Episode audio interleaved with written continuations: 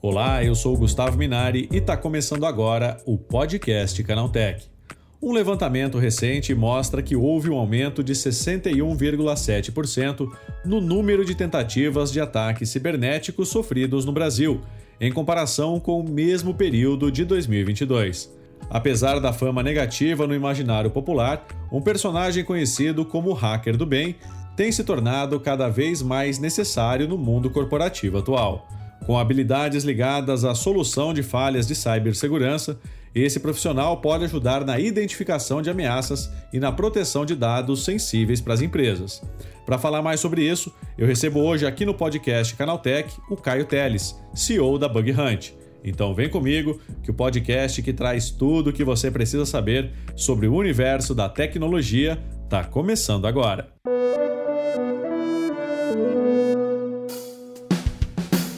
Olá, seja bem-vindo e bem-vinda ao podcast Canaltech, o programa que atualiza você sobre tudo o que está rolando no incrível mundo da tecnologia. Não se esqueça de seguir a gente no seu aplicativo preferido para receber sempre os episódios novos em primeiríssima mão. E é claro, aproveita para deixar uma avaliação para a gente por lá. Diz aí o que você está achando do podcast Canaltech. Combinado? Então vamos ao tema de hoje. com os avanços do cybercrime em diversas áreas de atuação, expondo ou roubando dados importantes de grandes corporações, o mercado precisa de profissionais que saibam lidar com esse tipo de ameaças. E essas pessoas estão ganhando salários cada vez mais altos. Nos Estados Unidos, um hacker pode receber mais de 107 mil dólares por ano, equivalente a mais de 540 mil reais, para manter empresas longe de cybercriminosos. É sobre isso que eu converso agora aqui no podcast Canaltech com o Caio Teles, CEO da Bug Hunt. Caio, é por que, que esses hackers estão sendo contratados pelas empresas? Ah, eu acredito que é por conta do, do, modo de pensar deles, de agir, de pensar. Eles tentam pensar fora da caixa, acabam encontrando é, vulnerabilidades que o profissional comum às vezes deixa passar. Então, muitas vezes vulnerabilidades que nem são de código, e sim vulnerabilidade de processo tipo, pensando diferente, consegue burlar o processo. Então, cada dia que passa, eu, a gente vê, a gente acompanha que está mais, é, sendo mais requisitado esse tipo de profissional no mercado, né? Que pensa um pouco fora da caixa e, e a tendência é só aumentar, né? Tá, tá em falta esse, esse tipo de profissional, né? Agora, cara, né, quais são as habilidades que as empresas procuram nesses profissionais?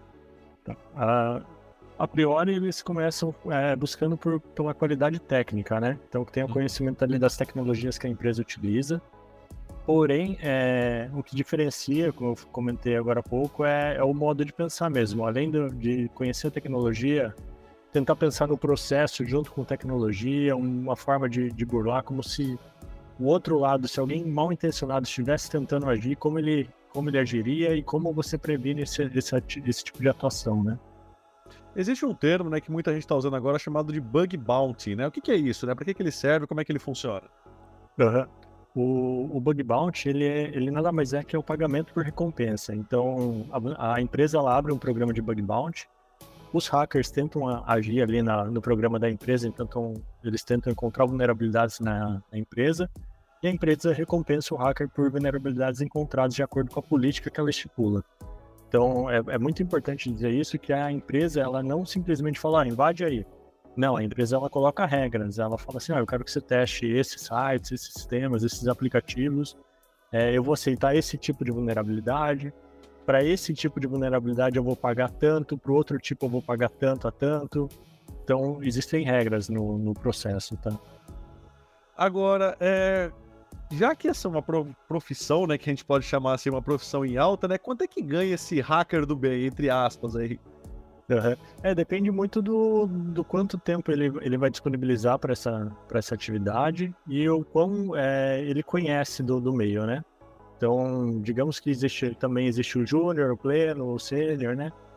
E, e, é muito comum também, é até legal saber disso, que é muito comum alguns hackers se especializam em um tipo de vulnerabilidade. Então, ele não tenta atirar para todo lado. Ele vê, ah, aquela empresa trabalha com essa tecnologia e ele atua só naquilo ali. É, varia muito, varia do tempo que ele dedica. Hoje a gente tem alguns, a gente conhece alguns profissionais que atuam apenas com, com bug bounty, mas grande vasta, a, a grande vasta maioria é em paralelo com o trabalho CLT e para, paralelo com o trabalho comum, né? A gente tem notícia aí de, de hackers, né, é, mais experientes, que lá no exterior, principalmente nos Estados Unidos, estão ganhando aproximadamente aí de 100 a 150 mil dólares por ano, né? Justamente para ajudar as empresas nessa questão da segurança, né? Aqui no Brasil, esse profissional já tem espaço também, Caio? Tem, tem sim. É, tá aumentando. É importante falar isso que tá aumentando. A gente está tendo que fazer uma educação de mercado para as empresas, né? Para entender que o hacker, ele não, não é o cara do mal, ele não é o cracker, né? Ele é aquele cara que pensa fora da caixa, conforme a gente disse aqui, e as empresas, cada dia que passa, tá, tá se tornando, tipo, tá mais maleável para isso. Isso que lá fora já é muito comum, né? É, e tem, tem sim, a gente já tem hoje é, o top 3 ali do, do nosso ranking, eles já tiram nessa faixa aí de, de valores. E é importante dizer também que esses hackers eles não atuam apenas em uma plataforma, então eles não estão apenas na nossa plataforma, eles atuam em outras também. Esse profissional, ele, como eu falei, ele se especializa em, uma, em um tipo de vulnerabilidade e ele acaba atuando em diversas plataformas. Agora, existe um curso para você se tornar um hacker, Caio? Não, pior que, pior que não. É, é difícil, né? É, é a mesma coisa, por exemplo, é difícil você conseguir fazer a pessoa pensar como hacker. Eu acredito muito que a pessoa nasce é, com esse instinto de curiosidade, e, e tudo mais. Um curso que vá transformar a pessoa em hacker eu acho muito difícil, tá? É, é claro que o curso ela, ela vai ajudar a pessoa a abrir a mente, então ela vai começar a atuar ali, né? Na, a entender o processo tecnológico do, do negócio. Porém, um curso que você entra, faça e saia perfeito para atuar, não, não existe não. Cara, cara, como é que é feita essa intermediação, né? Porque assim, a pessoa ela tem habilidade, ela tem skill, ela é um hacker, ela sabe lidar, mexer com o computador. Agora, agora como é que ela oferece o serviço para a empresa, né? Porque fica nessa, né? É, a empresa não sabe que ele existe, ele não sabe como chegar na empresa. Como é que funciona essa relação entre o empregado e o empregador? Uhum. É, então, é, empresas que ainda não possuem programa de bug bounty, a gente costuma dizer que elas estão abertas, tipo, a receber vulnerabilidade, já que os sistemas estão expostos para a internet Porém, pior, né? Empresas que não possuem bug bounty, elas estão, é, estão expostas a até a extorsão, não desses hackers, mas sim dos crackers, dos, do, do mal intencionado, né? O, o, profissional do bem ali, o, o, bem intencionado, ele vai encontrar uma vulnerabilidade, vai procurar se essa empresa ela tenha, ela tem um programa de bug bounty, se ela não tiver, normalmente ele vai mandar um e-mail para a empresa nas boas intenções, falando, não, tem uma vulnerabilidade, vocês possuem algum programa, ou senão eles vai, ele vai querer apresentar para o time essa vulnerabilidade e tudo mais. É, aí nesse caso a empresa normalmente ela procura a gente para criar o programa de bug bounty ou ela mesma ela trata ali por ela mesma através de e-mail com cara e tudo mais. É, já o mal intencionado ele, ele cai no, na extorsão. Ele fala: oh, encontrei uma vulnerabilidade. Vocês querem, vocês pagam quanto? E aí, e aí abre margem, né? Abre margem para extorsão. Então a gente sempre indica a empresa, que a empresa abra um programa de bug bounty, mesmo que seja privado. A diferença do público e do privado é programa público, qualquer pessoa cadastrada ou é, na nossa plataforma ou em outras plataformas, o hacker consegue chegar até o programa da empresa.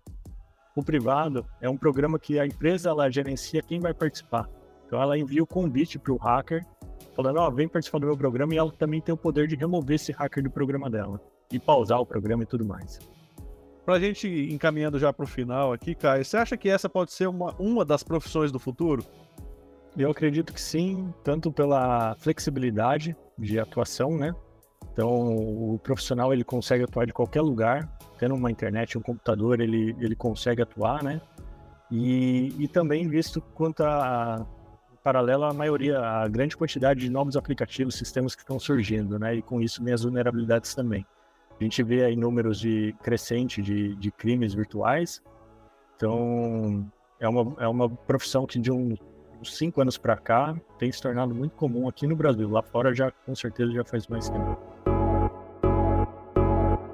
Tá, e esse foi o Caio Teles, CEO da Bug Hunt, falando sobre como hackers estão se tornando profissionais cobiçados no mundo corporativo. Agora se liga no que rolou de mais importante nesse universo da tecnologia no quadro Aconteceu também. Chegou a hora de ficar antenado nos principais assuntos do dia para quem curte inovação e tecnologia. Por meio de uma publicação oficial, o Google confirmou que o aplicativo do Google Drive deixará de ter suporte nos sistemas Windows 10 de 32 bits, Windows 8 e Windows 8.1. O movimento tem previsão para acontecer em algum momento de agosto desse ano. Desse modo, quem ainda utiliza esses sistemas operacionais não vai mais conseguir sincronizar arquivos salvos na nuvem ou fazer backups por meio do aplicativo, por exemplo, sendo necessário recorrer à versão web do programa para seguir usando. Outra alternativa é atualizar para o Windows 11 ou usar o Windows 10 de 64 bits, com suporte garantido até 2025.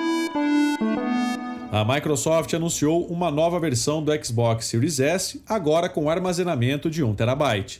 O modelo batizado de Carbon Black traz o preto ao design compacto que chegou às lojas com a recente geração de consoles da empresa, acompanhado de um controle na mesma cor. Com o lançamento previsto para o dia 1 de setembro, o novo modelo tem valor pouco acima do original. Enquanto o Xbox Series S tem o valor oficial de 299,99 dólares, a versão Carbon Black foi anunciada por 349 dólares. Nos Estados Unidos, as pré-vendas começaram já nesse final de semana, enquanto a Microsoft fala num lançamento global, mas ainda não existem detalhes específicos para a chegada do novo console aqui no Brasil. Uma versão simplificada do Apple Vision Pro está em desenvolvimento pela Apple, com lançamento previsto para os próximos anos para popularizar a sua linha de óculos de realidade mista. Detalhes compartilhados pelo jornalista Mark Gurman do Bloomberg revelam que a empresa pretende reduzir os custos para entregar um produto mais barato, ou pelo menos menos caro. Uma redução nos custos viria com a diminuição de funções de alto desempenho, como o grande conjunto de câmeras e sensores, o uso dos processadores Apple M2 e R1 além das impressionantes telas micro OLED de resolução 4K. A notícia ruim é que esse equipamento, supostamente mais barato, tem lançamento esperado apenas para o final de 2025. Você logo poderá pagar com Pix na Argentina. A fintech estadunidense Fiserv levará o método de pagamento brasileira para o país vizinho, facilitando a vida de turistas que poderão depender menos de cartões e dinheiro vivo.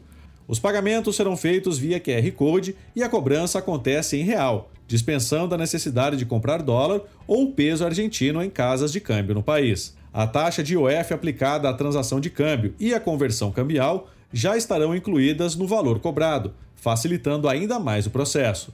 Naturalmente, o método de pagamento só vai funcionar em estabelecimentos que aderirem aos serviços da Fiserv. Sendo assim, o Pix deve se tornar mais comum em localidades em que há maior passagem de brasileiros.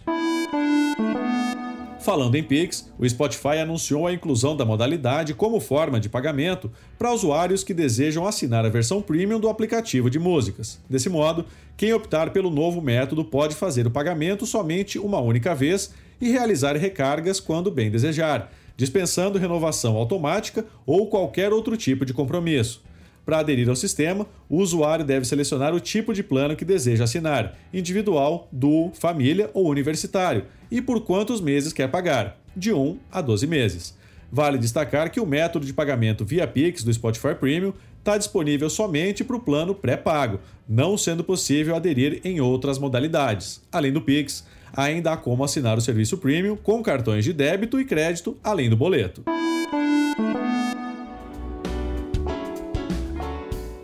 Tá aí, com essas notícias, o nosso podcast Canaltech de hoje vai chegando ao fim. Lembre-se de seguir a gente e deixar uma avaliação no seu aplicativo de podcast preferido. É sempre bom lembrar que os dias de publicação do programa são de terça a sábado, com um episódio novo às 7 da manhã, para acompanhar o seu café. Lembrando que aos domingos tem também o Vale Play, o podcast de entretenimento do Canaltech. Esse episódio foi roteirizado e apresentado por mim, Gustavo Minari, e a edição foi do Yuri Souza. O programa também contou com reportagens de Felipe De Martini, Fabrício Calisto, Vitor Carvalho e Igor Almenara.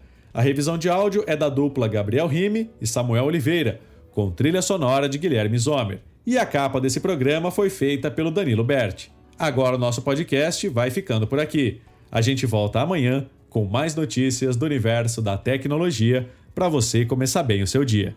Até lá, tchau, tchau.